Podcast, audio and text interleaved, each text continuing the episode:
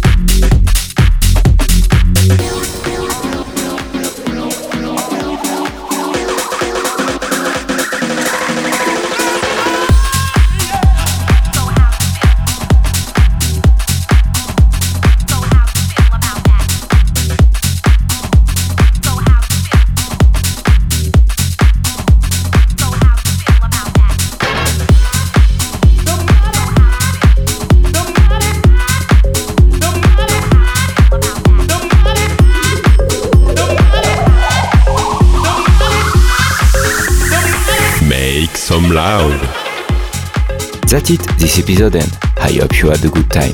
You can find all the playlists, news and more on website www.nickmozzarel.com. Don't forget, like the fan page, subscribe on iTunes, follow me on Instagram. We'll see you next week for a new episode uh, Make Some Loud.